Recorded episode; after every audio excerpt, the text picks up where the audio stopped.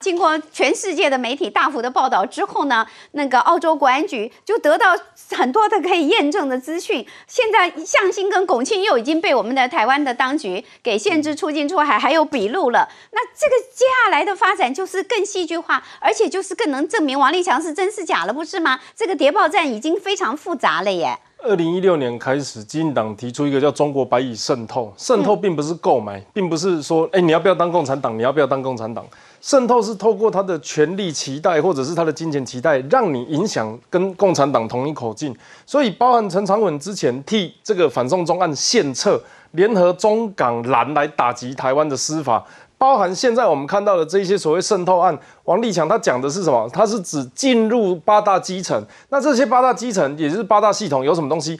第一个有票，第二个有人头，第三个他们有意识形态。他要去洗他们的脑，洗他们的脑。我举一个很简单的例子，比如说博弈，他是民意代表。如果有一个中华长照协会跑来跟你讲说，哎，你可不可以开放我的中国配偶来这边使用健保？博弈因为有选票的压力，他一定会帮他去争取这个东西。可是他一争取下去，他就变成了中共同路人。为什么？这是国共产党需要的东西。所以他的渗透的意思是透过影响你身边的人，来影响你这一个位置的人，包含媒体。有人可能收了广告费，可是却放在新闻时段里面播出，这也是一种被渗透的可能。所以，甚至是说在立法院的呃这个民意代表，国会也好，基层也好，他们会因为这一些意见，他看起来是。坚定本土支持者，可是他讲的口径却是在打击本土政权。这些行为都是我们说被渗透的反效果。嗯，那其中在向心，他是解放军系，二零零二年的时候，他的中国投资创中国创新投资，他花了三千一百五十万的港币。嗯，他这些钱他到底见了谁？透过哪些节点？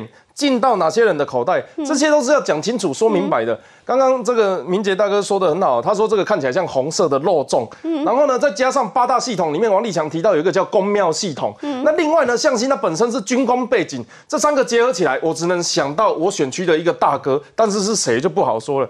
综合以上的种种，我们就会发现，中共在渗透的时候，他并不是要求你变成共产党，他是从基层。从权力、从财务这个钱的结构，去把台湾分化成一块一块一块的。所以早先我也在这个节目讲过，台湾受到中国渗透最影响的，其影响最严重的，其实就是国民党。从年初他们的总统初选，到后来分裂，到现在。他们的不分区名单跟他们过去那个三民主义反攻大陆、这个统一中国的思想的那一个中国国民党已经完全不一样了。嗯，而这个渗透并不是只针对国民党，它是针对方方面面，包含本土的，包含这个各大的不同的这个产企业也好，产业也好，它都是希望透过发大财这件事情来让你。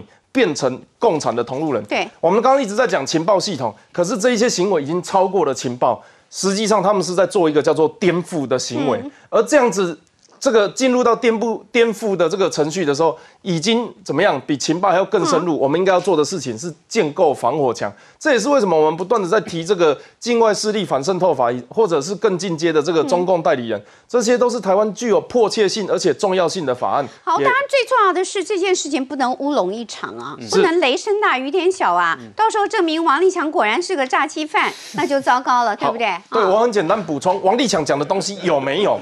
他会不会是一个？角色，他会不会是一个布袋戏哦？如果不是这个人，那他讲的东西对不对？有没有被证实？他讲陆海空三军的时候，八大系统是不是有确有其事？海军的时候，为什么韩国也会史无前例的当一个中华民国总统候选人，举手喊一支穿云券，要求海外捐款回来？这个海军的海跟王立强讲的海是不是同一个海？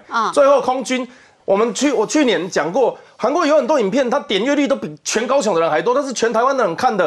那这个网军是否存在？在今年五月的时候，有一间公司被抄了几百万、几千万的水军账号。那他讲的东西跟这些东西又不谋而合。所以王立强本人是不是共谍，或者是是不是这个人，他是一回事。但是他讲的东西是否在影响台湾的政治？我想这件这个东西是非常确定。这个博伟讲到了重点了，所以你们国民党不要那么的简单、愚蠢呢，或者是天真。而这个呢，是高成言哈，昨天呢所公开说的。南阳地热公司的董事长，就高成岩先生呢，所提出来的是让大家又比较觉得诧异的是，居然又跟李律有关。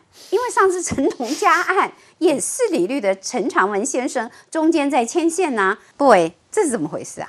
一讲到陈长文，我就想到马英九。二零零八年马英九特别废案的官司，就是我们陈长文大律师去拍的。嗯，然后呢，这个我们刚刚讲到反送中陈洪家的部分，也是联合中港蓝来打击台湾政府。其中还有一件事情哦，其实马英九他当时对台湾的这个政策叫“门怕亏，阿伯兰够处”，就是门打开，然后这个以两岸交流的名义开放很多人进来。可是呢，当时的国安法、两岸人民关系条例及港湾关系条例。并没有因为大量的交流来做这个修正，只有开放，没有严格，没有管控，所以导致了，即便我们刚刚讲到国安局也好啦，历史的脉络也好，或者是管控的方法也好，我们大家对国安的系统都会觉得有点担心，会不会已经来了很多人？我们现在才发现，事实上，包含这个当时马英九卸任的时候，有一份有一则报纸提出说，有四千个统战部的官员。进出台湾，没有人知道。像我刚刚讲的，到底见了谁，透过哪些节点，钱进了哪些口袋。另外，路透社在八月的时候也证实，中国曾经付给台湾五家媒体，包含各式平面的刊物以及一家电视新闻。那么，在二零一九年四月份的时候，瑞典的大学也做了一个研究，哈，说二零一八年台湾是抽是被外国势力渗透、颠覆影响最严重的一个国家。我常常举一个例子，那空气污染最差的地方，你就会发现有最新的空气技术。而在过去四年里面，全世界都在防范中国渗透的时候，其实台湾是可以把被渗透的这一个技术来做研发、来做这个隔离，并且做分析研究，然后输出国外的。可惜我们错过了那个黄金的时间点，不止错过那个时间点，而且我们被渗透的非常严重，导致我刚刚举的几个例子，甚至我在这边讲一个很简单的。如果渗透的下一步会发生什么事情？像香港，香港它现在已经是被这个中国已经算是中国的领土。然而呢，他们的他们的报纸，如果是亲北京媒体，会这样子形容他的民主。在香港的媒体昨天的选举出来之后，一月十一月二十五号，他们的官方媒体写出。犯报应招尽出，史上最烂最贱。你可以想象这是报纸的头条新闻头标吗？史上最烂最贱来形容他们自己的民主选举，这个是公认亲北京的媒体会做出来的事情。在台湾，我们还没有变成中国的领土，我们的媒体有一些人会做什么事情呢？比如说，他号称是叉叉国际新闻，可是全部都在讲中国好棒棒，上海好先进，然后这个沿海城市这个很多投资的机会。比如说，一般国外来跟台湾的媒体要买他们的旅游观光的推广，你会听到一首音乐，看到一个艺人，看到很漂亮的国家风景。可是我们是在新闻里面看到那些政治人物，尤其是刚好是特定某一个政党的，在中国那边，然后做了很多很棒的投资开发以及宣扬他们的画面，那些都不是正常的监督权跟媒体权应该发生的事情。所以这样子的一个渗透行为，在台湾讲中国好棒棒的行为，其实就是台湾在面对渗透行为。最应该要防范的事情。最后，我要呼吁一下国民党，以及给他们一个建议。嗯，未来遇到这种事情，你提出一个，嗯，哦，不要为难他了。呼吁国民党提出一个比民进党更先进、更完善的国安法案。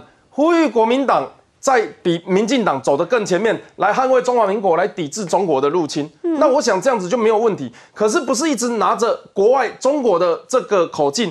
或者是拿着香港的口径，或者是不分区名单第一名排一个支持港警打报名，然后我们再派一个人在节目上面讲说，我们支持香港人争取自己的民主，这样子自我矛盾的行为，只会证明说国民党至少两个人有一个会说谎。嗯，好，那但是你呼吁的国民党现在分很多不同的山头，也不知道谁才说。爱之深责之切了。好。政治是场麻将，民意是筹码。我坐上总统选举这张牌桌，打的还是那张发财，就看选民是否让我连庄胡牌。老祖宗告诉我们一个字：和气生财的和，因为永远门清不求人，只靠自己的话，这个牌打起来很费力。台湾很像漂亮的小姐，鼻子高，眼睛大，皮肤白，坐在桌上打麻将，三个男的跟你打，你不停胡牌，三个男的对你很好，但有天你跟某个男的结婚了，麻将可能就不那么顺了。他用他用麻将来形容国际关系，就是他认为国际关系是零和游戏啊，所以一定得亲中或亲美。那你看他整个过程，他都是在亲中，他是一个零和游戏。再来呢，打麻将哦，我们一般是靠技术赢钱，但是他靠的是色诱赢钱，靠的是单身赢钱，然后呢？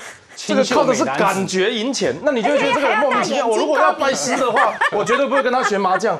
再来，他说他是他是发大财，鼻子高眼睛大皮肤白才能够坐上麻将桌打麻将他说他是发财啊，发财一组就红中跟白板嘛，啊红中就红色中国，那白板到底指的是柯文哲还是吴敦义？这个他要讲清楚嘛。嗯。最后人家打七筒，他说啊门清门清这个这个很难唬，人家打七筒，人家传统说总统府嘛，结果你一边拿三锁三角裤，一边拿二筒啊，这样子是要怎么碰？